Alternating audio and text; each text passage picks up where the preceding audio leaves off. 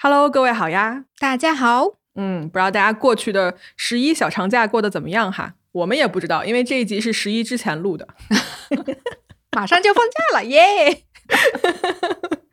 你们听到的时候应该是十一之后了。嗯，那我们这一期一开始先给大家带来两个听众的投稿小故事吧。好的。嗯，来，第一个故事啊，是一个叫做 Rebecca 的小姐姐给我们发过来的语音。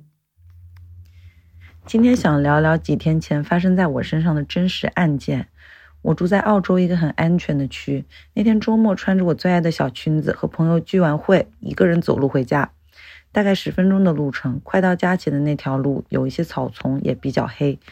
因为我当时戴着耳机听音乐壮胆，会时不时下意识回头，结果就真的看到有一个块头很大的黑影从路边一辆车后面窜出来。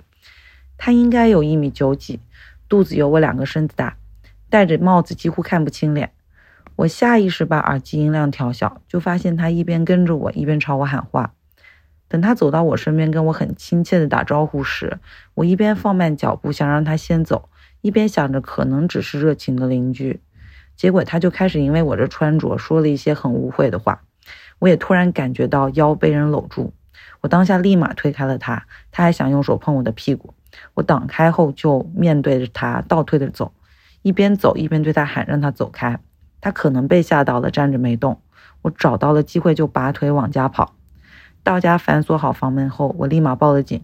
当时一共陆续来了六个警察，一起来给我录口供。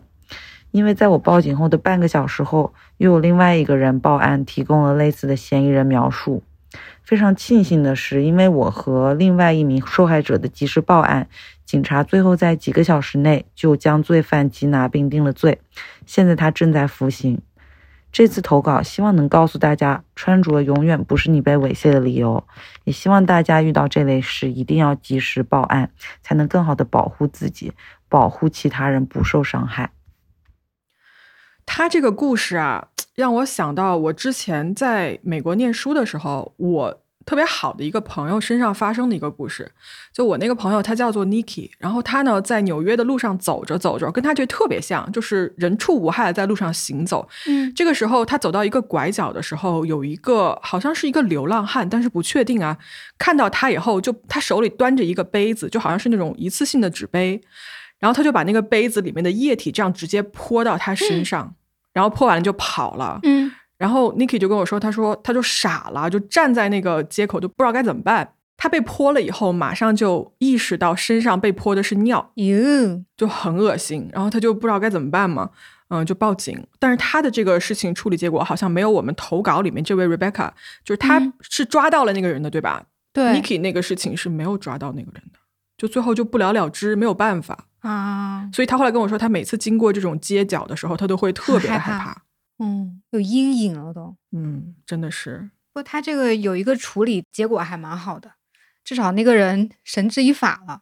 对，后来 Niki 因为他是华裔嘛，嗯。你知道美国人是要被就是抽签去搞那种 jury duty，你知道吧？就是去陪审团当陪审团。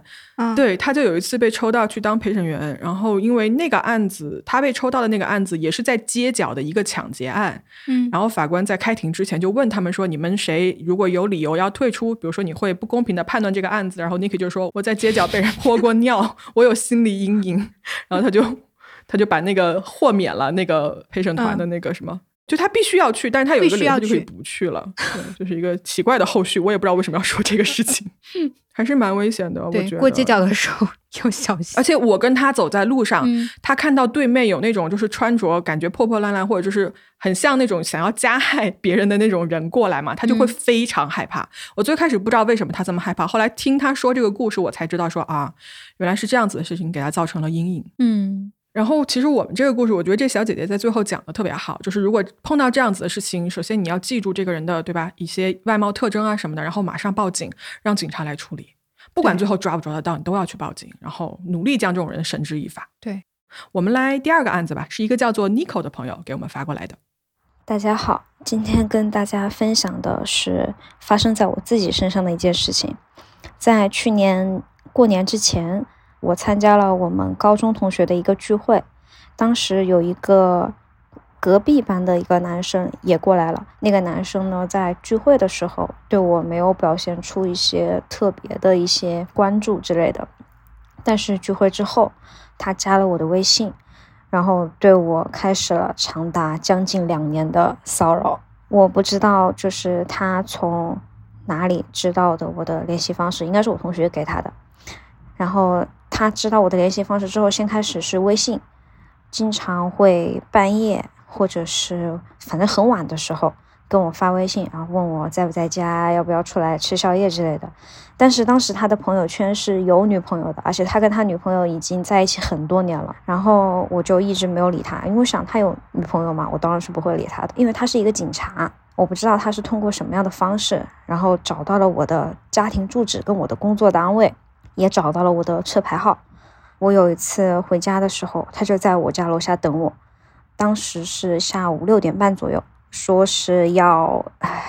要请我吃饭之类的，我当时就很害怕，我就说不行，我还有事情，然后我就开车走了，去了我的父母家。当天晚上，他就给我发微信，大概的意思就是说，啊，他从高中的时候就暗恋我，然后对我一直很喜欢之类之类的一些话，然后想跟我做朋友。然后我当时拒绝他，我说你，嗯，我希望你跟你的女朋友好好相处，然后也祝你们幸福。但是。在这之后，他经常会在我家门口放一些什么外卖、奶茶之类的，然后会，呃，会大半夜的，就是一两点，在我家附近。因为我养了一只边牧，有一天晚上大概一点多的时候，我们家边牧就突然开始叫，我以为它是不舒服想上厕所，因为它其实很乖，很少很少会叫的，我就把它准备牵到楼下去上厕所，结果我一开门就发现。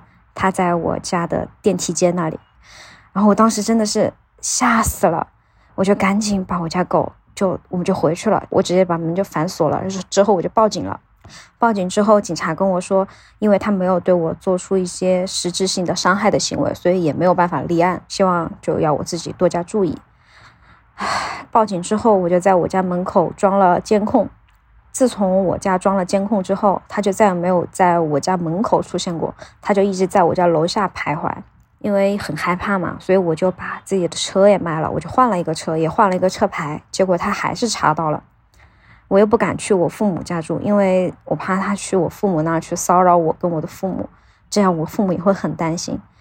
然后现在我基本上晚上也不出门，就我下班了，白天的时候就直接回家，晚上也很少出去。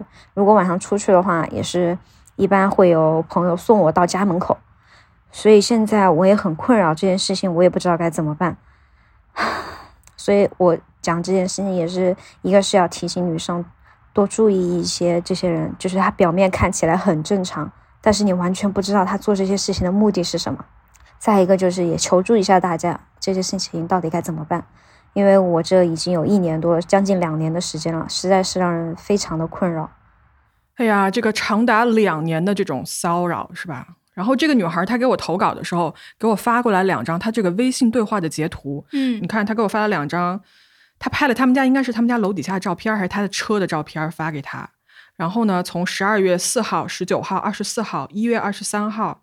今年的六月十七号、七月七号，都是什么半夜十二点、什么凌晨给他发，然后二十七号、二十九号一直在不停的给他发，然后这女孩从来没有回过。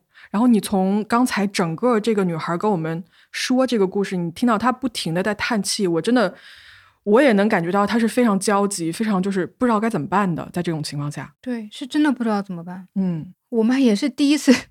收到这种类似于就什么求助或者是说咨询的这种，但是你知道吗？他刚才啊，他那个稿件里面他说了一个，他说他不敢告诉他的父母，他怕这个人去骚扰他的父母。我觉得他应该告诉他的父母，对，应该应该寻求父母的保护。是的，而且有父母知道这一回事，其实万一有什么紧急情况，他们会马上反应过来怎么回事儿，对吧？对对对，因为我也没有遇到过类似的情况嘛，然后我去网上搜了一下，就是类似有这种。就是防跟踪骚扰的这种指南吧，说肯定首先第一点呢就是要报警，然后呢，因为这种跟踪行为，它其实就是怎么说呢，确实它很难被记录下来，因为这个跟踪狂他可能会去做一些事情，避免被拍到怎么样的。但是我觉得这个姑娘做的很对的，就是把所有的事情都先记录下来。嗯、然后如果可以的话，就是把一些他跟踪的那种照片啊，或者是说一些什么其他的物品啊，比如说他涂个鸦在什么墙上那种，都要照下来，就是做个证据吧。然后这个事情本身一定要告诉你的朋友啊、家人啊，还有同事，甚至是还有你的安保那些人员，最好都能告诉他们，让他们有心里面有个底。然后在适当的时候，也可以告诉你的邻居。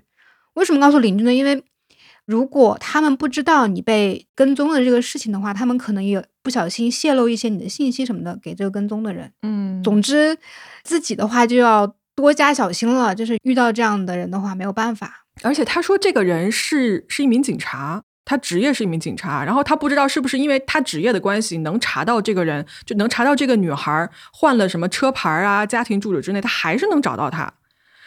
我在想。能不能找他的领导反映反映这个事儿啊？就是你用职权方便来查这种个人信息也是违法的吧，违规的吧？嗯，但是我看到有一个建议，就是说尽量跟这种人你不要发生任何关系，就是你不要去找他领导，或者说找他本人去谈这件事情，有可能是会把这个事情激化的。就是尽量通过一些法律的手段，还有就是去寻求帮助，最好不要跟他直接接触。但他报警了，警察也说他没干什么事儿，之前也不能管啊。这个事情现在就僵在这儿了，不是？对，目前是管不了嘛，但是我觉得这种事情很可能会升级的，就是不要做太激化的事情。反正我也不专业吧，我希望就是我们的听众里面有谁比较专业的话，可以提一些法律方面的意见啊，嗯或者是说是是是其他方面的意见。对，大家到评论区来讨论讨论这种事情，这种情况应该怎么办吧？对，该怎么？办？嗯，好，那我们今天两个听众的故事呢，就播到这儿啊，我们就回到今天正式要讲的这个案子上面来。嗯今天我们要讲的呢，是一个发生在法国的案子。啊、这个案子啊，其实呢，相信对罪案世界比较了解的朋友们呢，这个案子肯定是不陌生的啊，因为它非常非常的有名。是，它至今啊，官方定性是一个悬案，但是呢，这个案子的凶手是谁？我想其实所有人都已经知道了，只不过他最后的这个案子的结局仍旧是一个开放性的结局而已，所以它是一个至今还在行进中的这么一个案子。对，不要怪我们，我没有提前预警，这是一个大悬案。所谓的悬案吧，也就是打个引号的悬案。对，打个嗯引号的悬。好，那我们开始吧。大家好，我是咪仔，我是草莓，这里是黑猫侦探社，一个讲述真实罪案的播客。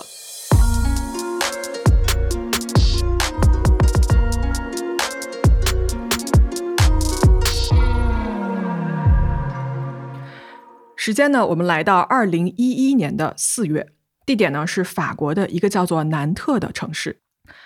南特是一个位于法国西部的这么一个城市啊，它距离大西洋只有五十公里的距离。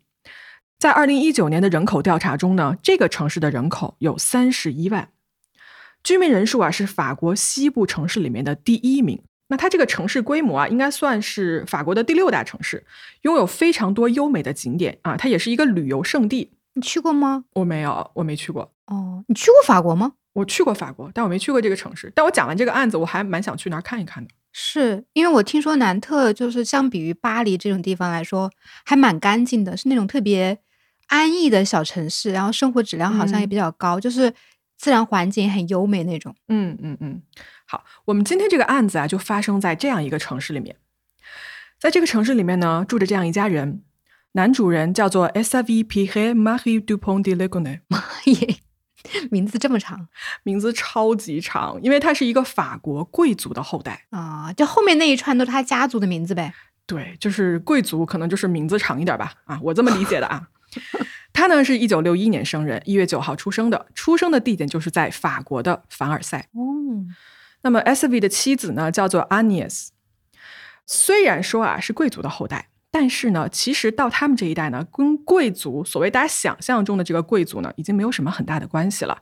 大家过的就是普普通通的日子，只是这个名字的后缀可以看得出来，这一家人是带有贵族的血统这个样子的。嗯 S I V 呢跟妻子啊是在一九八零年认识的，当年呢男方是二十岁，女方十七岁。这两个人呢交往了一阵之后啊，因为这个 S I V 他比较向往你知道更广阔的天地，所以呢这两个人就分手了啊，没有走到一起。啊，但是呢，等到这个男的啊，他出去就是你知道看尽了人间风光之后吧，啊 他还是觉得这个女孩好，还是觉得阿尼斯好，你知道吧？所以他就回来就找这个女方复合。但是当他回来的时候啊，这个女方已经怀孕了，并且呢，当时生下了一个男孩。S V 他也不介意，你知道吧？他还是选择继续跟 Agnes 结婚啊，并且呢，收养这个不是他自己亲生的儿子。而且啊，在婚后呢，也让妻子冠上了自己贵族的姓氏。这两个人呢，在一九九一年正式结婚了。婚后，Agnes 给 S I V 生了三个小孩，分别是一九九二年出生的二儿子 Toma，一九九四年出生的女儿 Annie，还有一九九七年出生的小儿子 Benoit。嗯，就是一家六口人吧。嗯，是我看照片，这几个孩子都长得好好看哦，而且妈妈也是那种，我觉得挺好看的很有。气质。对，妈妈也是有气质那种，然后一家人颜值都蛮高的。嗯，是。好，这个时间啊就过得飞快，一转眼呢，二十年过去了，几个孩子呢也长大了。大儿子，也就是在结婚前生的那个，不是他自己亲生的那个儿子，叫做 Artu 啊、这个儿子呢挺争气的，他在二十岁的时候啊获得了科学工业技术的学位，并且呢继续在一家私立学校啊深造攻读这个计算机的工程专业。这个学校呢，距离他们家大概是一个小时左右的车程。阿克图平常不住在家里面，他在学校寄宿，但是呢，他每周啊都会回去看一看。同时呢，他还在当地的一家披萨店打工。嗯那另外几个孩子呢也不错。十八岁的 Toma 啊，获得了文学学士学位，并且呢，他是一个对音乐充满热情的人，在当地的这个天主教大学啊，主修了音乐学的专业。唯一的女儿安妮十六岁了，当年她呢那个时候已经上了高中。这个女孩很喜欢弹钢琴，平时呢也会做一些模特的工作。而最小的这个小儿子啊，本诺啊，当年也在上学，而且呢，在学校，因为他性格很好，是大家都非常喜欢的这么一个小孩儿啊，他也非常受女生欢迎。呃，这么一大家子人，除了这四个孩子，对吧？还有父母嘛，爸爸跟妈妈，家里还养了两只狗啊，两只大的黑色的拉布拉多。我看了照片，非常非常的可爱。是的，超可爱。作为妈妈的安妮斯啊，她是一个非常非常虔诚的天主教徒，经常呢带着孩子一起去参加周日的这个教堂活动。她是在一家天主教的学校担任这个教学助理的工作，而作为爸爸的 S V 呢，他是几家公司的老板，他貌似啊名下创建了几个商业机构，分别是涉猎在这种业务培训、销售、客户反馈等等这些领域上面。嗯于是呢，就是这么一家人住在法国南特的一个叫做 Robert Schumann 这么一条大街上。他们家这个房号啊是五十五号，这么一座小房子。这个房子呢是一个很常见的那种欧洲的房子，你看上去是大概两三层哈，连排的。我觉得好像是至少是一边是连排的，跟别家这个楼是并在一起的。嗯，对，后面是有一个后院的那一种，就如果大家去欧洲旅游啊，比如说你去德国、比利时啊、法国，你很容易会看到这个样子的民居。嗯，怎么说呢？就是看上去虽然不算是豪宅吧，就是有点还蛮有腔调那种，挺小资的感觉的那种房子。嗯，但哎，就很普通吧。当地可能大家都是这样子的房子了。当地应该挺普通的。嗯，就是这么一个普通的家庭啊，谁也没想到，在不久之后呢，关于他们一家人的消息即将占领全法国，甚至是世界媒体的头条。在当年的四月十三号，有一个电话打到了警察局。这个打电话的人呢，是 S V 一家的一个亲戚。为什么报警呢？因为他们收到了一封奇怪的信。这封信啊，同时被他们家好几个亲戚以及这个家族的朋友们都收到了。嗯而且呢，在信上是这么写的啊，这封信非常非常的长，我给大家呢念其中几段节选。信上这么写：大家好，Big surprise，我们因为一系列非常特殊的原因，将不得不离开法国。您收到这封信的时候，在接下来的几年之内，出于安全的原因，我们无法以任何的其他方式（括号电子邮件、短信、电话等等）与您进行交流。当你读这一封信的时候，我们已经不在法国了，并且在将来很长一段时间内无法回国。你一定想知道发生了什么。事情是这样的：二零零三年的时候，我的公司与美国的 DEA，也就是缉毒署建立了联系。他们正在寻找一个法国国民潜入到这个法国的夜总会现场，以获得有关贩毒和洗钱网络的信息，而不能引起任何人的注意。我发现啊，因为我的工作缘故，我每天都会在不同的城市，有合法的理由跟夜总会的老板们接触，所以呢，我是一个理想的人选。因此啊，一旦我接受了测验和简报，我就接受了这个隐姓埋名为 DEA 缉毒署工作的任务，条件是我必须保密。在过去的七年里面，夜总会的一切都按计划进行，直到现在。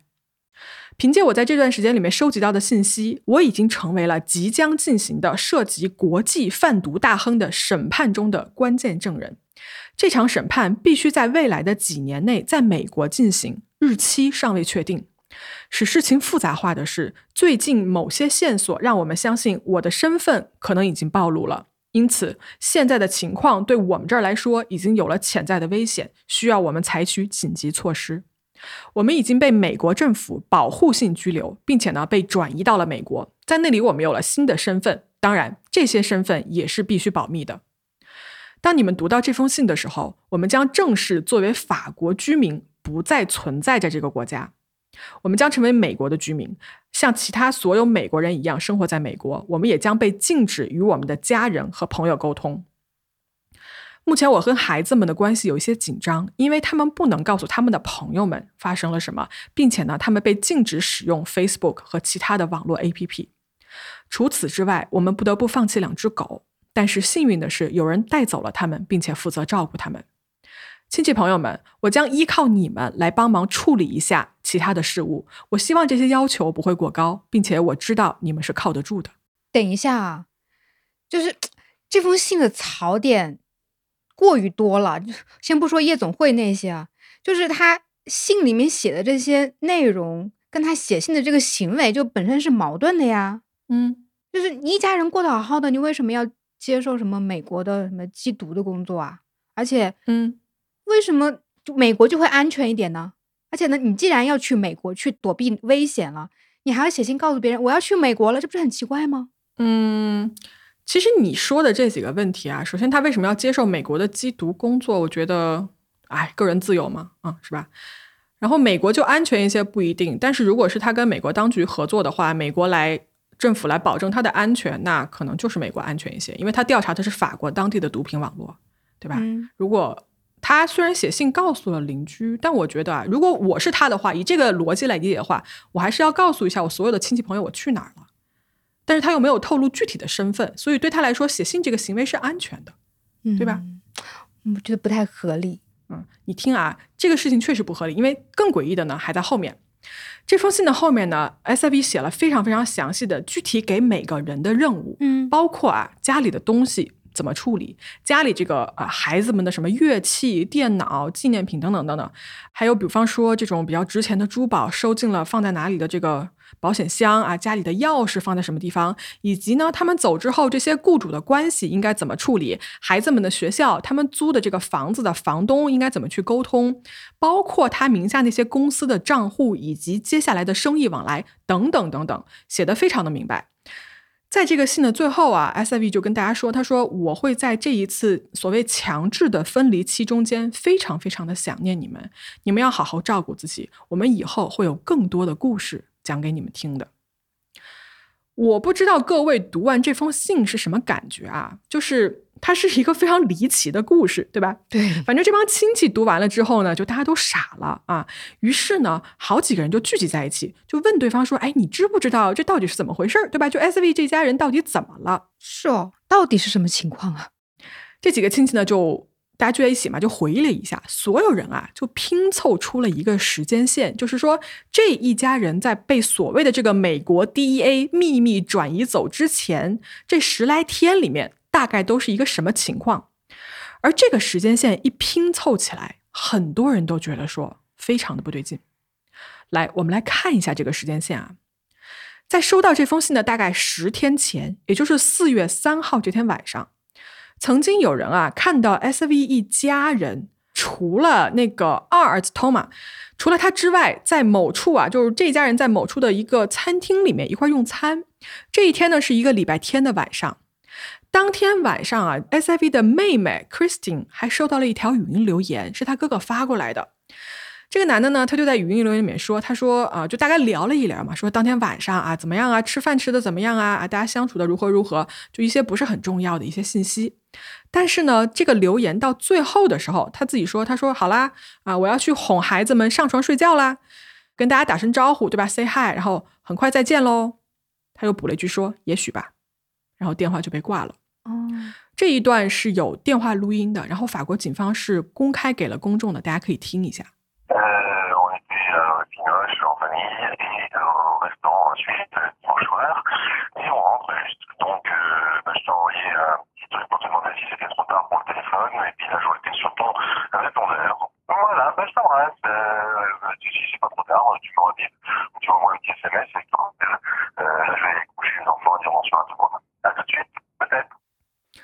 好，听众里面如果有法语大声的话，可以帮忙我们听听翻译这一段啊，我实在是不行了。嗯 OK，以上呢是四月三号这一天的所有情景，但是呢，如果这一天看起来很正常的话，在这天之后，接下来的几天的时间线啊，出现了很多危险的信号。嗯在第二天，也就是四号这一天，女儿跟小儿子都没有去学校，而且他们的朋友们啊，也纷纷联系不上他们了。这天一早呢，妻子的老板也接到了这个就是她丈夫的电话，说我妻子胃病犯了，不能来上班儿。而在这天晚上啊，S R V 他开车去接了二儿子汤马，并且呢带他去了一家当地的这个高档的餐厅吃饭。餐厅的服务员记得啊，当天吃饭吃到后面的时候，这个男孩就是表示说他身体有一些不舒服，要出去透一透气之类的。那么在四月五号这一天呢，根据 Toma 的一个音乐系的朋友回忆说啊，当天这天晚上他还跟这个男的在一块儿，跟这个 Toma 在一块儿。嗯但是呢，就在晚上快要睡觉的时候，Toma 接到了他爸爸的电话，说你妈妈受伤了，在一个什么车祸中间受伤，要你立刻赶快回家。于是 Toma 就买了一个当天晚上十点的火车，连夜赶回了家。在隔天六号这天，同学呢就接到了 Toma 的短信，说我病了，我不能来上课了。但是吧，他发短信的这个语气哦，跟他平时说话的方式非常的不一样。这个同学呢就起了怀疑，但是啊，不管他怎么追问，托马都没有再回过消息。好，再往后推，七号这天，他们家的大儿子阿克特，他的朋友也找不到他人了，于是呢，就发消息给他的妈妈阿涅斯，说：“哎，那个阿克图还好吗？怎么不回我的消息？”完了，短信那头就回复说：“啊，没事儿，他就是暂时出去给他爸爸帮忙了。完了呢，这俩人可能也没有带手机充电器，不要担心，是吧？他周六就会回去这个披萨店里面上班的，你放心吧。”嗯，七号七号应该是周四了吧？那也就是说，他妈妈说大儿子周六就是后天就会去上班了。是说他会准时去上班的。OK，好，八号这天，丈夫 S I V 呢就给他自己的妹夫和妹妹呢就发了一封电子邮件，邮件里面就写说啊啊，我们一切都很好。然后这个邮件的 IP 地址显示啊，这封邮件是发自他们家的那个网络的。而同一天啊，这个 S I V 还登录网络去了一些什么天主教的论坛上面跟人就是然后做一些普通的交流。嗯你到这儿啊看上去这些所有的网络上的交流都是很正常的。四月九号这天，大概是中午左右，有一个邻居啊看到 S I V 就拿着一瓶酒走在路上。其实呢，九号这天已经陆陆续续就有人开始收到我们上面给大家读的那一封信了。因为你想，可能是有的亲戚住的比较近，你知道吧？这个邮差就送的比较快嘛。嗯尽管刚才那封信上面啊，它的署名最后日期是四月十一号，但是呢，很有可能这个日期啊不是写信当天的日期。在九号这天晚上，S I V 呢去了他大儿子 a c t u 的这个学校，并且呢自己就单独的清理了儿子的宿舍。嗯，到了九号，也就是到周六了，所以这一天大儿子也没有出现，也没有去上班。谁都没有出现。嗯对好，十号哦，S I V 又来到了另外一个儿子 Toma 的宿舍，也过去呢收拾了这个儿子的东西，但是呢全程并没有跟他的室友多说什么话。在十一号这天，女儿跟小儿子的学校呢收到了一个信封，里面呢装的是一个用于支付本学年剩余学费的一张支票，以及一封信。这个信里面啊，给两个孩子办理了退学，理由是全家人有紧急的原因需要搬去澳大利亚。而且同样的辞职信、退学信也被发到了其他，比如说那个大儿子 Actu 工作的这个披萨饼店，以及 Toma 的学校和他的这个妻子 Anias 的单位里面。但是如果有人打电话，就给他们家打电话询问具体怎么回事的时候呢，这个电话呀从来没有被人接起来过。嗯，我捋一下，也就是说，呃，从四月三号周日晚上，一家人吃完饭。之后，除了这个爸爸还在外活动，去办理各种手续啊什么的之类的，其他的人回到了这个家，就再也没有出现过了。没错，是这样子的。而时间线给大家梳理到这儿呢，接下来就是在十三号了，对吧？众多的亲戚就纷纷接到了那一封莫名其妙的美国缉毒署证人保护计划的这么一封解释信了。那么，对于信上的这一部分内容啊，众人其实是抱着将信将疑的态度的。嗯，信中间给出的这一部分消失的理由啊，其实呢是可以跟这一家人谁也联系不上，对吧？神秘失踪是可以构成一个所谓的逻辑连接的。是，但是呢。这些人要相信这个故事吧，又觉得他有点太离奇了。嗯，好，你要是不相信的，你觉得他是开玩笑，对吧？这中间又交代了很多那种事无巨细的关于他们家的这种财产的细节。如果你真的是开玩笑的话，你完全没有必要把你家这么多的什么财产呀、公司的账目信息呀、钥匙放在哪儿全部写出来，然后发送给所有人，这样也太不安全了，对不对？是。于是呢，自己得不出答案的这帮亲戚们呢，就来到了警察局报警。想让警察来看一看，说这到底是怎么一回事儿。警察看到这个信呢，他们也懵了，他们也不知道这个信中间说的是真还是假。但是为了求证呢，很简单，警方联系了美国驻巴黎的大使馆，然后呢，让大使馆联系了美国的 DEA 缉毒署，从这个官方的渠道来查证一下这件事儿到底是真的还是假的。美国那边回过来的消息是，他们从来都没有听说过 SIV 一家人。他和他的家人也没有参加过任何所谓美国政府的证人保护计划。这么一来啊，这个信的谎言就被拆穿了。这家人并不是因为所谓的证人保护计划要被紧急撤离的。嗯，哎，等一下，他们这些亲戚没有去他们家找吗？或者这种贵族不是会有在村子里面有另外的别野之类的吗？嗯，他们家没有，他们家就是普通人。然后他们亲戚确实是去他们家找过的。你听我往下说哈。嗯嗯。这个房子啊，五十五号这个房子呢，在这个大街上，首先他们的邻居就发现说，在过去的一周多的时间里面，的确啊，这个房子安静的不正常。平时啊，朝街的这个窗户是有一个会打开的百叶窗的，但是过去的一周里面都是紧闭的严严实实。这家不是有两只狗吗？平常来人啊，这狗是会叫的，但你别说人了，连这个狗子的叫声，过去一周都没有听到过。那么事情调查呢，到这一步的时候呢，接到这些亲戚报警的警察呀，这个时候就第一次来到了这一栋房子面前。警察进入到这栋房子里面的时候啊，首先看到的是这个室内一尘不染，收拾的非常非常的整洁，家里所有的家具和东西全都放在原处，冰箱、卧室里面的衣柜啊，如果你打开的话，全都已经被清空了。然后这个卧室里面的床单呢，都已经洗掉了，并且都收了起来。家里之前放着一些，比如说呃一家人的照片啊什么的，你知道有那种相框对吧？嗯，都把这个照片从相框里面抽了出来，然后整整齐齐的放在了抽屉里面。感觉呢，这确实啊是有人精心打扫和准备了之后才离开的。嗯，确实现在是要搬家的样子。没错，现场啊并没有任何强迫进入或者是说打斗啊被翻乱的痕迹。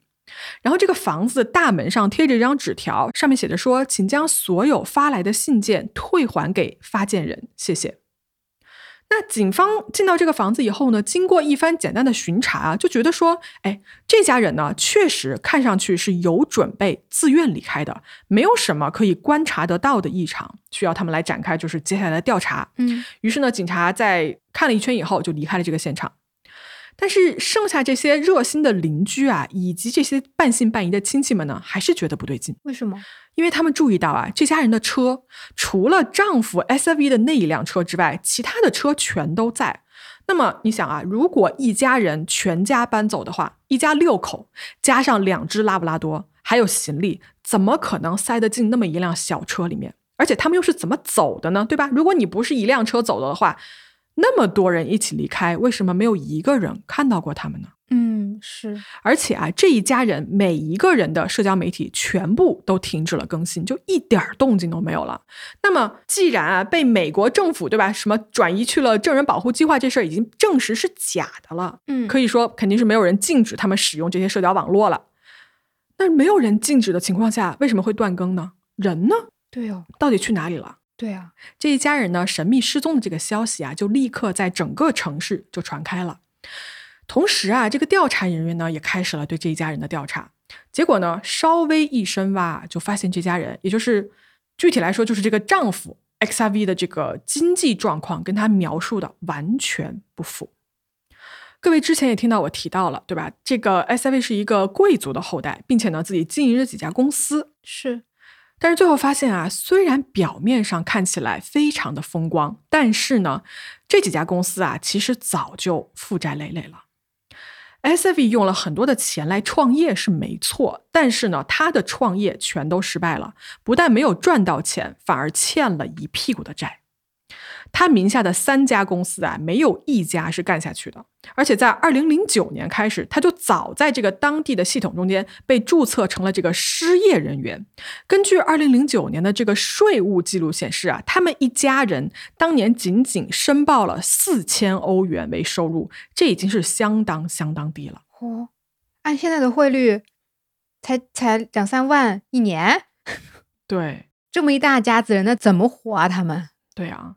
嗯，他其实是靠不停的从这个亲戚和朋友那里借钱啊、贷款啊，以及开了多个银行的这种不同账户的信用卡，这样维持下去的。哦，拆东墙补西墙呗。没错，所以这一家人呢，表面上看上去啊非常完美的生活，其实呢根本就不完美，而且可以说啊，经济上呢早就是千疮百孔了。好，那我们时间就来到四月十九号这一天，这一天啊，警察呢再一次搜索了这个。编号为五十五号的这一栋房子，这次搜查里面呢，他们找的更加仔细了，并且呢，在过程中啊，发现了几张几周前购买的所谓可疑物品的收据。在这个收据上啊，能看到有人购买了什么呢？大型垃圾袋、一把铲子、四袋石灰，每袋十公斤啊，这些东西分别是在不同的几个地方买的。大家都知道，生石灰加水会生成氢氧化钙，也就是熟石灰。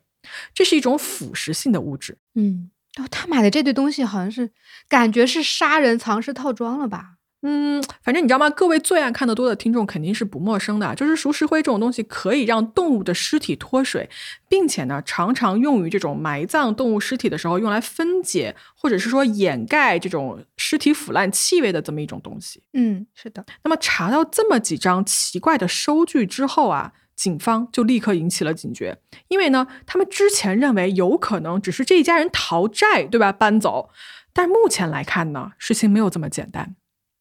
在两天后，也就是四月二十一号这一天，在这一天啊，五十五号这一栋房子被警方彻底的封锁起来，大批负责这个搜索的警员呢，就开始进入这个房子做一个地毯式的搜索，而这个搜出来的结果啊，让人觉得更加的不安了。警方有了什么新的发现？嗯，这一所第一次看起来安安静静，对吧？干干净净的房子，其实呢，比它一早看起来要混乱的多。在卧室里面啊，如果你仔细看的话，衣柜里面虽然是清空了，但是呢，它这种边边角角、这种角落里面啊，堆满了这种装着衣服的垃圾袋。请问为什么会有人把衣服放在垃圾袋，然后堆在家里面？就扔衣服的时候啊？呃，但为什么没有扔呢？就。懒吧，懒得扔是吧？还是我本人。嗯，卧室啊，就除了这些衣服呢，卧室的嗯角落里面有各种各样散落的物品。然后呢，在他们家卫生间的壁橱里面啊，放了很多瓶用来治疗抑郁症的药物。这个也很奇怪，你知道吗？如果你有这方面的病症的话，你不会不带药就走掉的，你一定会把药带上的。是对。而且你知道这个房子，你说它收拾过吧？它的确看起来，哎，一眼看上去干干净净。但你说它干净吧，它又透露着一种不太合乎所谓生活逻辑的一种混乱。嗯，我感觉是有点像那种东西收拾到一半，然后放弃了的感觉。嗯，可能是这种感觉啊。警方看完这个房子的内部之后啊，这个房子有个后门，通向的呢是外面的一个小露台以及一个后院。而就是这个后院啊，即将揭开这个神秘一家失踪案的最可怕的一面。一个警员在后院查看的时候，发现这个小露台的下面啊有一些奇怪的东西。露台的下面，嗯，大家可以去我们公众号看一看他们家这个露台的照片。这个露台哦，它下面是悬空的，大概我目测是一米多高的这么一个距离吧。啊，然后下面是有一个隔开的一个小空间的。嗯，就有点像是那种就是呃房子一层有一个阳台一样，然后阳台下面是有大嗯概。呃，我看那个好像是警察蹲下去，大概是弓着背，他要缩下去可以蹲进去的那么一个空间。是，警察就发现说呢，在这个隔开的这个空间里面啊，架着几张这种人造的这种胶木的木板还是什么的。完了呢，它是被水泥固定在地上的。但是再一看啊，这个水泥哦，它不是旧的，它是新浇筑上去的。那么其中有一位女警啊，她拿起了一块木板，就发现说，哎，这个木板直接可以给它蹬出来，然后下面这个泥土中间啊，就露出来一个东西。嗯，把这个东西刨出来一看，是一个狗碗，就是他们家狗吃饭的那个碗。哦，这就很奇怪了，为什么埋在这个露台的下面，对吧？狗不是被人收养了吗？按他信中说的。于是呢，这位警察就试着用手去抠了一下那个水泥，就发现说水泥没有干透，就是他指甲是可以抠得动的。于是这个警察就开始往下挖，结果没挖到多深的时候，他的手啊就碰到了一个软软的东西，扒开表面的泥土一看，是一条人类的腿。嗯，警方立刻就调集了所有的警力，对这个露台下面进行了彻底的挖掘。而挖开一看啊，这个露台的下面整整齐齐的放着五具尸体。他们分别是谁呢？四十八岁的妈妈阿涅斯和他三个孩子，其中一个是二十岁的最大的那个大儿子阿克图，十六岁的 Anna，，十三岁的本努瓦。这三个孩子跟他摆在了一起，同时埋在一起的还有家里的两只拉布拉多。然而，最后一个被所有人见到跟父亲一起吃饭的那个二儿子，记得吧？托马，嗯，托马是被埋在了露台左边的一个单独的坑里面，就他们不是埋在一起的。这些人死的时候呢，都穿着睡衣，然后戴着一个十字架的项链，以及呢，每个人都和一个圣母玛利亚的雕像裹在了这个毯子和羽绒被里面。随后呢，就被装进了这种大型的垃圾袋，最后再用这个胶带呀捆绑好。在这个坑里面，同时还发现了零点二二口径这个长步枪的弹壳。尸体被包裹起来，放到坑里以后，上面是用这个生石灰覆盖的。估计凶手是想以此来加速分解和减少这个尸体腐烂的气味。嗯，这个埋葬方式有种诡异的仪式感，怎么回事？嗯，他们全家是信教的，是一个非常虔诚的这种教徒。哦，有可能凶手也是一个信教的，还是怎么样？但是我觉得把他跟这种圣母玛利亚什么的在一起，我觉得凶手是不是有一种愧疚的心理，对吧？对对，我觉得有。嗯啊，扯扯远了，一会儿最后再给大家分析啊。来，我嗯们接着往下说事实的部分。好，法医的这个尸检报告显示啊，所有的受害者都是在近距离被枪杀的，感觉这个枪口是直接压在了他们的身体或者是头部。每个受害者的头部啊，至少有两颗子弹的痕迹。最小的这个小儿子本诺啊，他的头部有三枪，胸口中了两枪，而最后一个被看到跟父亲一起吃饭的托马，他的胸部也中了两枪。对于他们这个五具尸体的毒物的这个尸检报告显示说啊，除了妈妈之外，所有的孩子们在死前都被人下过药，他们的体内呢都找到了微量的安眠药的痕迹。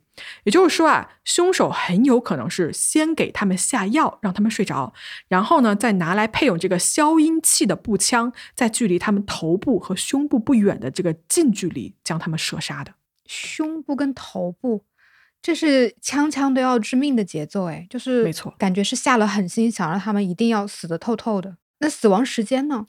呃，死亡时间呢？法医其实没有办法给出确切的这么一个死亡的时间跟日期，只能说一个大概的估计啊，就是在尸体被发现的十到二十一天之内死亡的。呃，现在是四月二十一日，是吧？对。那也就是说，死亡时间可能是在四月三号到四月十一号，也就是说，全家吃完饭回家，一直到一直到四月十一号是爸爸给小女儿和二儿子办了退学的那一天，就这个时间段都有可能。是没错，但是这是一个非常广的范围啊。呃，关于具体的受害时间呢，还有一个别的佐证是这样子的：嗯在现场啊，找到了这个妻子所用的一个睡眠呼吸暂停机，就是帮助她呼吸的这么一个机器，上面显示是说四月三号的凌晨三点钟，这个机器停止了工作。很有可能啊，这就是妈妈阿涅斯的被害时间，而且呢，她也很有可能就是第一个受害者。而凶手呢，很可能是在杀害了妈妈之后，拿着枪去别的房间，将其他的孩子们一一杀死。受害者的这个身体啊、衣物以及包裹他们的这个垃圾袋和胶带上面呢，没有发现任何的指纹。凶手行凶之后啊，非常非常仔细认真的清洗了犯罪现场，而这五个人的凶杀案哦，貌似从现场的这个情况分析啊，他们不是被遗失过来的，他们被杀的第一现场应该就是在这个五十五号的房子里面。嗯，那一家六口人里面，唯一就是没有父亲的尸体，那这个父亲的嫌疑肯定是最大的了。是没错，因为这个时候所有人都在问一个问题，就是作为父亲的 S R V，他人呢，对吧？他去哪儿了呢？如果是一个凶手要将他们全家灭门的话，那他的尸体应该也会被发现啊？还是说凶手就是作为丈夫和爸爸的他呢？对啊，警方这个时候立刻开始了对 S F V 的这个搜捕，在一系列的排查中发现啊，如果你深挖 S F V 这个人，他种种迹象啊，从一年前开始就已经不对劲了。嗯在二零一零年七月份的时候啊，S I V 就跟一个朋友的这么一个电子邮件里面，他就说过，他说有一天啊，他可能会跟他们的家人一起发生意外，并且呢，他可能会成为众人怀疑和指责的对象。而在次年的一月二十号，也就是二零一一年的一月二十号，S I V 他这个父亲呢，是因为心脏病发作去世了。他去收拾父亲遗物的时候啊，试图在他们家找找有没有什么值钱的东西，但是一无所获。你知道吧，贵族其实就很没落嘛，其实没有什么钱。死了之后，嗯他就在他们家找到了一把步枪，零点二口径的那个步枪。在几周后啊，S I V 就获得了持有枪支的这个执照。当时周边这些朋友啊，不太清楚为什么他要搞这么一个执照，因为之前哦，从来没有发现说这个人对武器这件事情是感兴趣的。嗯好，三月份的时候，三月十二号，SIP 报名了一个在南特啊，就是这个城市北部有一个射击场，他去报了个课，并且呢，他还完成了这个射击课。在课上哦，他非常详细的向教练询问了关于消音器怎么使用、怎么安装的问题，都已经过于详细，就引起了一些你知道吗？就是教练的那种怀疑。随后呢，他自己买了一个消音器，就安装在了自己的那把步枪上面。在三月下旬的时候，他开车三百二十公里，驱车了大概三个半小时，来到法国中部的一个城市，购买了我们上面所说的那些物品，比如说什么石灰啊、垃圾袋啊等等之类的。嗯而接下来发生的事情，大家都知道了。警方怀疑啊，S I V 这个人是在四月三号晚上行动的。在那之后呢，他就一直假装自己的妻子或者自己的儿子跟女儿跟身边的所有人通信，用手机来报平安，或者呢是找借口来推脱过来找人的朋友。在谋杀发生的几天后呢，他就分别去了这种你知道家人所在的学校啊、单位啊，交齐了学费，对吧？辞掉了妻子的工作，然后就回到家里开始处理尸体，再将现场收拾得一干二净。在这一切都完成之后，他就开始提笔写信，编造了一个所谓跨国特工的故事，试图呢让所有的亲戚朋友相信说他接下来即将要被人发现的所谓这个人间蒸发的故事。然而大家知道啊，三号晚上动手这一天，全家人里面托马对吧，二儿子是不在的。所以他的行凶顺序应该是先杀了妻子和三个孩子，然后呢，第二天去找托马吃饭，随后呢，在隔天又骗托马说你妈发生了这个严重的车祸，你赶快回家。信以为真的二儿子呢，就立刻赶上了当天晚上十点的这个火车回家嘛。结果一到家就被爸爸杀死了。而因为他是最后一个被杀的，所以呢，他的尸体并没有跟其他人埋在一起。嗯，所以他真的是精心策划了这个事情很久很久。那为什么呢？嗯，哎呀，其实以上是一个警方推测出来的一个大概的行凶的时间线嘛，对吧？嗯距离为什么？哎，你听我说啊，在警察的调查过程中间哦，还出现了一个人向警方报警。嗯这个女人啊，叫做 Catherine，她呢是刚刚跟 SIV 分手的一个情人，就是他们俩在一起已经两年多了。随后呢，这个女人啊就拿出来了大量的短信跟 email 证据，证明说她说的是真的。啊，所以他是出轨了，是因为这个女人杀人的？嗯，不是哦，这段婚外情啊，其实一直没有被发现过。而这个时候，这个 Catherine 出来就是她报案嘛，是为什么啊？因为 SIV 在二零零九年年底管他借了五万块钱，哦五万欧元，然后他就说，如果你借我钱，我就离开我的妻子跟我的小孩儿。但是呢，拿到钱之后啊，这男的就翻脸不认人了，他根本就没有要离开妻子的计划，而且呢，他也没有还钱的计划。所以在二零一零年的一月啊，Catherine 就收到了一个，好像是当时他又给他发了一个邮件，这男的又给他发了邮件说：“你能不能再借我一笔钱？”然后 Catherine 当然就拒绝了嘛，对吧？然后他就说：“我不但不借你，你还要赶紧把之前那个钱你要还给我。”那可不，结果 SAV 就在回复的这个邮件里面啊，他就说我已经三个月没有钱付租金了，然后政府呢还追着我要税，我这个月全家只有五百欧来吃喝，我整个人都要崩溃了。他说我患有这种失眠、焦虑，然后我非常的紧张啊，脑海中总是冒出一些非常病态的想法。他还在这个邮件里面提到说，他想给自己家的人，就是他的家人下药，并且呢一把火烧了这个房子。要么呢他就去撞车，这样子的话呢，没准还可以获得一笔价值六十万欧元的保险赔偿。这邮件里面是这么写的。Catherine 啊，在这之后不久就跟 SIV 就分手了。虽然这个婚外恋是分开了，但是呢，这五万欧元是一直没有要回来的。于是这个女的呢，就曾经派过自己的所谓法律顾问去他们家敲门，要对他们家这个财产进行评估，用来偿还她欠下的债务。这个法律顾问去敲门的当天是四月五号，但是据他反映啊，他当天去敲门是没有人回应的，也没有人开门的。Catherine 收到的最后一封来自 SIV 的这个邮件上面写说：“我们曾经在一起过得很开心，但是现在你会知道厄运到底是什么意思。”所以你看啊，警方的这一番搜索下面发现说，这个家庭不仅仅是经济上岌岌可危，对吧？丈夫跟妻子的感情其实早就已经破裂了。嗯，而且这也说明，就是不管是钱的问题也好，感情的问题也好，他的犯罪动机肯定是有的，就是有证据显示他肯定是有犯罪动机的。那警方有没有调查出他到底去哪里了呢？有，啊，有啊，嗯，他的一些事后的痕迹其实是被当时的这个监控摄像头拍摄下来的，因为你想，这是二零一一年的事情啊，对吧？哦监控摄像头其实还蛮多的。是，是这样子的，我给大家捋一遍啊。在亲戚刚刚接到那封信的前几天，也就是四月十号到十二号左右啊，SIV 他就驱车向南行进了几百公里，到达了另外一个城市，并且呢，在当地啊用假名入住了一家五星级的酒店。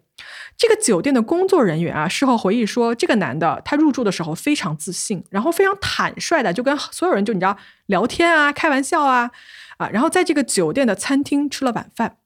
第二天呢，退房之后，他就再次上路，又向南驱车了大概几百公里，去到了一个新的城市。S.F.V 这个人啊，一路大概在五个城市留下了痕迹。我在网上找到了一个，就是标记了他这个逃亡路线的一个地图，到时候可以在公众号给大家看一眼，你看一下他这个行进路线到底有多广。嗯在四月十四号这一天啊，有一个 ATM 的摄像机呢，就捕捉到了 S.F.V 取钱的画面。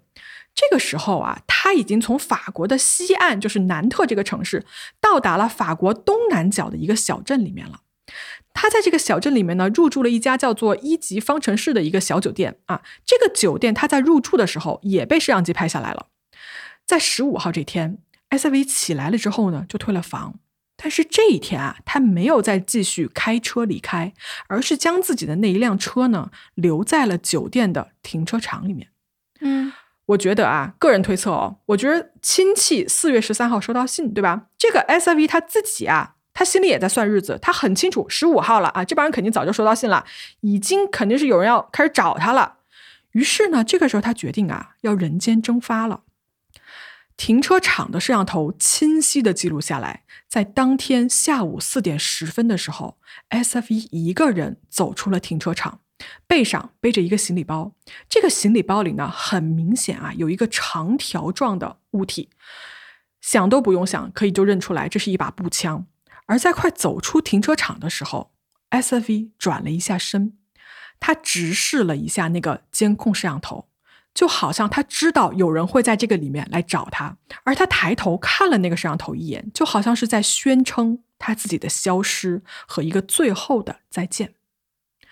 S.I.V 背着一把枪，消失在了这个酒店旁边的一个茂密的树林里面，再也没有了痕迹。哦，所以他后面这一阶段，他全程没有掩盖自己的行踪。对他开着自己的车，对，然后环法一周。之后丢弃自己的车子，徒步离开，就之后就再也没有找到了。对，然后就我觉得他是应该想到大家差不多已经在找他了，对吧？警方可能引起注意的时候，就弃车，然后就走了。嗯，我估计他应该有看了新闻吧？那个时候应该已经发现了，应该新闻也开始报道了，说他们家发现了什么尸体之类的。不知道，我不是很清楚十五号当天有没有在报新闻。嗯。好，说到这儿呢，就是警察啊追查到这块儿的时候，他们呢接下来能做什么呢？他们只能仔细的搜查这个酒店周边所有的森林，对吧？这个植被，但是没有发现任何 SIV 的痕迹。那么问题来了，如果他没有死，他是如何在这一片茂密的森林里面不带任何补给，独自生存并且逃出去的呢？那么如果他是背着枪，是走进这一片森林去自杀的，他的尸体呢？为什么连尸体也找不到？调查到这儿一下就陷入了僵局。在五月十号这一天，法国呢颁发了一项国际逮捕令，全国搜查 SIV 的痕迹。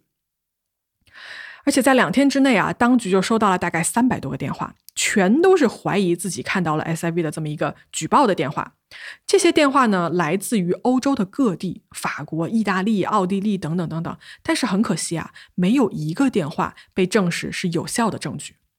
大家在公众号看了他的长相啊，你们其实就可以看出来，他确实是长了一个白人的所谓大众脸。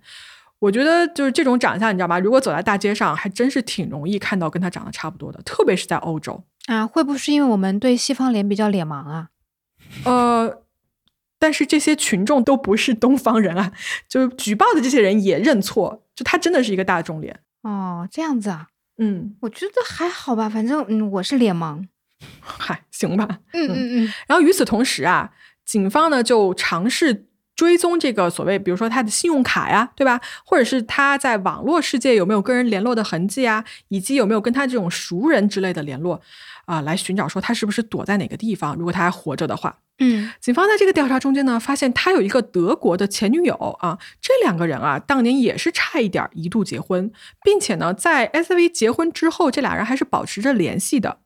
法国跟德国的警方呢，一度非常非常努力的试图找到这个前女友，但是呢，就是找不到。最后好像是出于某种隐私方面的考虑吧，这条线索也没有继续的跟下去。两年后哦，二零一三年的四月份。调查人员啊，再次去到了他最后消失的这个小镇，在那里的附近的山脉以及这个森林啊，进行了大规模的搜查。这个地方的山脉以陡峭闻名，警方呢，甚至还需要借助这种洞穴学家的这个帮助，他们派遣了人员哦，下到当地一些很旧的这种铅矿里面，并且呢，在矿洞的周围都进行了搜索，但是一无所获。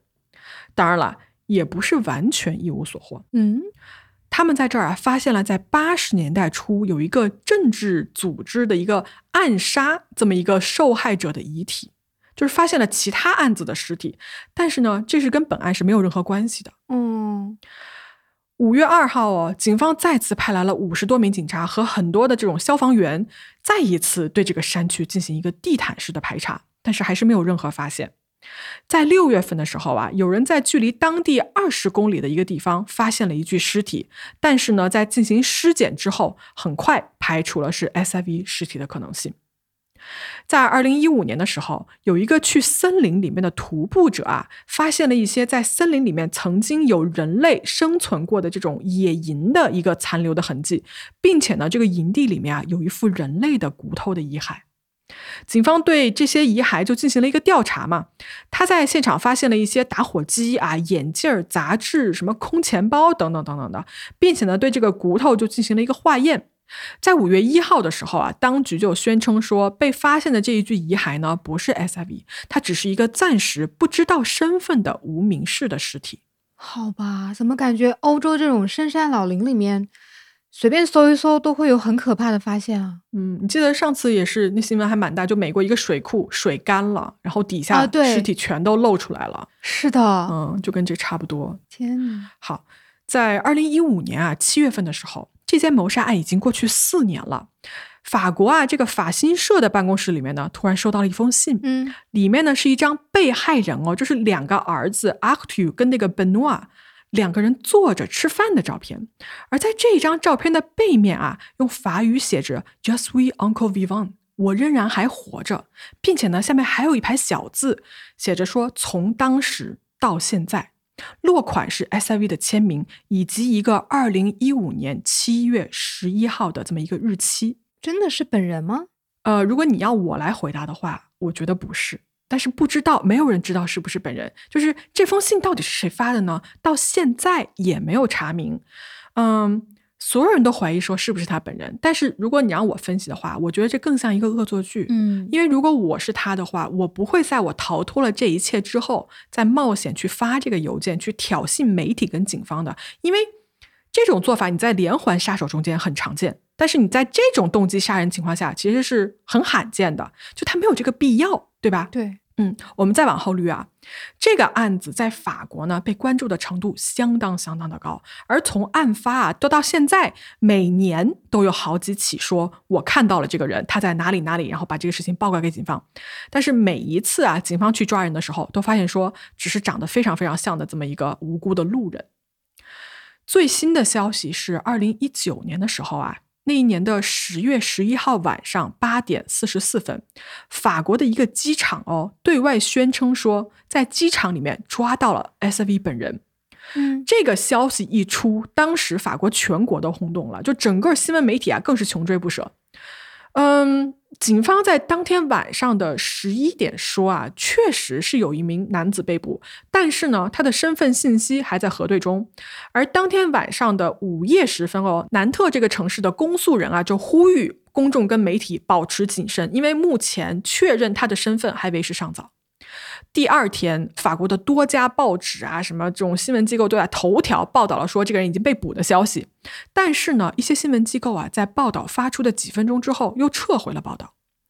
在当天晚上啊，晚一点时候呢，当局是终于宣布说，这个被捕的男子啊，指纹核对上面他只有五个点可以核得上，好像是要十二个点还是十三个点合得上才能是说这个嗯指纹是他本人的、啊。我印象中啊，可能不一定正确。而且呢，他说这个人两眼之间的距离跟 SIV 也不一样。这个人的身份最后被确认是一个六十九岁的葡萄牙国民警卫队的成员，而不是他们要找的这个 SIV 本人。所以一场希望呢，又再一次落空了。这个案子直到今天，SIV 仍然下落不明。这个人呢，就好像在停车场看了摄像头那最后一眼之后，真正的就人间蒸发了。哎呀，所以这个案子的事实部分，我其实跟大家就说的差不多了。但是呢，讲到最后啊，我有几点是想跟黑猫这些听众朋友们一起讨论的。嗯有一个就是他的作案动机，公众对他的猜想啊，就说他杀死自己的妻子和儿女的动机呢，就是因为经济上已经撑不下去了，但是呢，他不能承受自己，你知道吧，就公开破产啊、负债累累这种事实，于是呢，就干脆做出了要把全家杀掉，然后自己人间消失的这么一个极端的做法。但是我不知道草莓你怎么看啊？网上其实还蛮多这种讨论和猜想，说有没有可能这个 SIV 他根本就不是凶手，他们全家可能真的被秘密的接到了美国去保护起来，然后还说那个屋子里面埋的这几具尸体根本就不是他们的家人。但我是觉得这种猜想吧，过于戏剧化或者说过于扯淡了。就是我觉得从目前的证据怎么看，这个 SIV 都是凶手，没有跑了，就是证据都很明显。嗯然后就像你说的，他的这个犯罪动机到底是什么呢？然后我想一下，就是他的这个案件应该是归类的话，应该是属于弑亲的案子嘛。嗯然后我就找到一篇论文，他们就探讨的就是这种弑亲案背后的一些犯罪动机。然后其中提到了有一种那种犯罪心理的现象，叫做犯罪心结现象。心结其实就是一种心理创伤嘛。嗯，那像我们有的人，他慢慢的是可以自我疗愈的，但是有的人他这种心结会慢慢的逐渐发展成为一种，嗯，危害社会的行为，就是发展成了危害社会的这种行为，就叫做危险心结。然后有一些人呢，他是会因为某一种刺激或者是经历，然后产生了危险心结之后，最终导致他的犯罪的。嗯然后我再查了一下这个犯罪心结现象啊，然后这一类的犯罪，它的几个特征，我觉得简直就是 x a v 他本人的一个犯罪心理侧写。首先呢，这类人他们就是往往他们的工作环境啊，还有生活环境相对来说都是比较稳定的，然后他们的心智还有他们的生活能力都是正常的。嗯这个倒是匹配了。然后第二种呢，就是他们的情感生活一般来说都是正常，甚至会很丰富的。，OK，因为他不是那种属于必然会犯罪的，他是那种不是百分之百会犯罪吧？但因为他们本身是对这种是非对错，他们是有非常清晰的认识的，他们很明确的知道就是杀人是要偿命的道理的。但是呢，他们在这种心理障碍的作用下，就是这个呃心结的作用下，他们仍然会去选择知法犯法，仍然会去犯罪。嗯然后第三呢，他们的犯罪行为一般都是经过精心的这种预谋的设计的，而且他们会在案发之后做一些事情去掩盖他们所有的罪行，来保证自己不会被抓。嗯而且他们这个犯罪过程会伴有那种就是嗯报复啊、发泄啊这种就比较极端的一些情绪。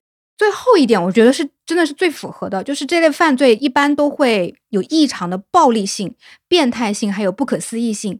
这三个怎么说呢？就是你看 X V 他在整个的行凶过程中，他每一枪都是致命的，然后死后还把他们埋在了那个露台下面，就非常的暴力嘛，就是有种比较极端的暴力了。那同时呢，他作为一个怎么说，还是个贵族，一个伯爵，拥有美好的家庭，然后他亲手去毁了这一切，他到底图什么呢？就是这个中间的这种逆差，表现的是一种变态性。然后呢，他身边的所有的人应该都觉得他不会做这件事情。他一个这种正常的人怎么会做这种事情呢？这体现的是他的一个不可思议性。这三点都还蛮符合的，所以我真的觉得这这不就是他本人吗？嗯然后就是像这一类的犯罪来说的话，嗯，他们产生动机的这个原因，有可能很是会很小的一件事情，就是生活中的挫败也好、失望也好、焦虑啊、压力啊，都可能成为他们的最后一根稻草。嗯所以有可能确实是因为他的这个就是经济上面啊，然后感情上面啊，嗯、就是出现了这种，甚至我觉得有可能会不会是他父亲去世，嗯是然后他发现那把枪的那一瞬间，他就产生了这些往后的这些动机。嗯，长久以来就是累积下来的，然后突然在一点就爆发了，对吧？对对，是的，但是他其实他完全没有必要，因为我觉得如果大家都觉得是他家里没有钱了，然后又拉不下这个所谓贵族的脸，想宣布破产的话，他完全可以自己去承担这一切的后果。他为什么要把四个有着美好未来的孩子都给杀了？这个真的我不能理解，为什么要带上全家人跟你一起？而且你还没死，你就把全家人解决了，你自己跑了。对，我觉得他因为有有的那个精神分析好像是说他是自恋嘛，那如果是自恋的话，他要杀他的家人的同时，他肯定会把自己也杀掉，因为他觉得就是他的呃现实生活跟他的这个本人是冲突的，他应该会自杀。但是我觉得这不太像是那种自恋的行为，他根本没有自杀，他我觉得他应该还活着吧。嗯，你说到他还活着这件事情啊，其实就是另外一个我想跟大家说的，就是他究竟去哪儿了啊、因为大家都觉得啊，他在停车场最后看那个摄像头的那一眼，貌似是一个告别，对吧？如果他是背着那把枪去寻死的话啊，我有一个想法，我觉得啊，最后出现在摄像头里的那一幕，是他自编自导自演的一场戏。就是什么呢？他故意背着那个背包，背着那把枪，然后给你看出这个形状啊！你看啊，我这包里对吧有把枪，然后给众人一个就是我去自杀了，再见这么一个假象。嗯，有没有一种可能，就是他根本就没有自杀，他也根本没有走进那个地形陡峭的森林里面？他有没有可能啊，是从哪里就偷渡到了欧洲别的国家？是因为什么呢？那个小镇其实是临海的，他完全可以就是悄悄的在附近乘坐货船，或者是走山路进入到意大利，去到克罗地亚，还是去到什么别的，就是世界上任何一个角落。对，在亲戚朋友的这个采访中间啊，说 SIV 他说的一口好英语，并且呢还会西班牙语。你看他又长着一张大众脸，所以他非常非常容易啊在人群中间隐形。在很多的就是跟他的朋友亲戚的采访里面啊，这些人都纷纷认为哦，SIV 此时此刻还活着，他根本就没有死。啊，就不知道各位听众到这儿你们怎么看？你觉得这个人最后到底怎么样了？因为活要见人，死要见尸啊，他的尸体也没有找到，这个就很奇怪了。嗯，嗯，而且警方搜索尸体的时候，不是说隔了两年、三年来搜索的，当下就去搜也没有搜到，不可能被大型动物吃掉，一点儿痕迹都没有吧？如果你要说这种可能性的话，对。而且我看有一个资料是说他呃最后消失的这个小镇，他年轻的时候是去过的。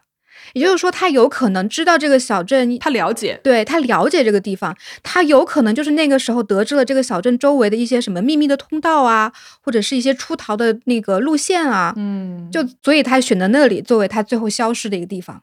对，唉，不知道说到这儿大家怎么看啊？嗯，而且说到呃，就他们家案发那个房子吧，那个 Robert Schuman。街五十五号那栋房子，在案发之后是被警察查封了的。然后呢，在二零一四年的时候呢，房子被翻新，并且重新投入了市场。在一五年的一月份，以一个一半不到的价格卖给了一对夫妻。嗯，如果将来有机会我要去法国玩的话，我还挺想去看一看这一栋房子的。嗯，对，好像就在街边上一个很普通的小楼。对，嗯，这个案子到这儿就给大家说的差不多了啊。SIV 呢，至今还是法国的头号通缉犯之一。然后呢，大家如果对这个案子有任何的自己的想法，然后你们的一些啊分析、推测或者是理论，都欢迎在评论区给我们留言啊，我们一定看到会回复的。嗯，好，那今天的案子就给各位说到这儿啦，就到这里啦，各位拜拜，各位国庆长假后的第一个周一快乐，神经病啊！你听听这能快乐吗？工作的第三天快乐。行 行行，那就讲到这儿了啊！各位，拜拜，挂了吧。好嘞，拜拜，挂挂啦。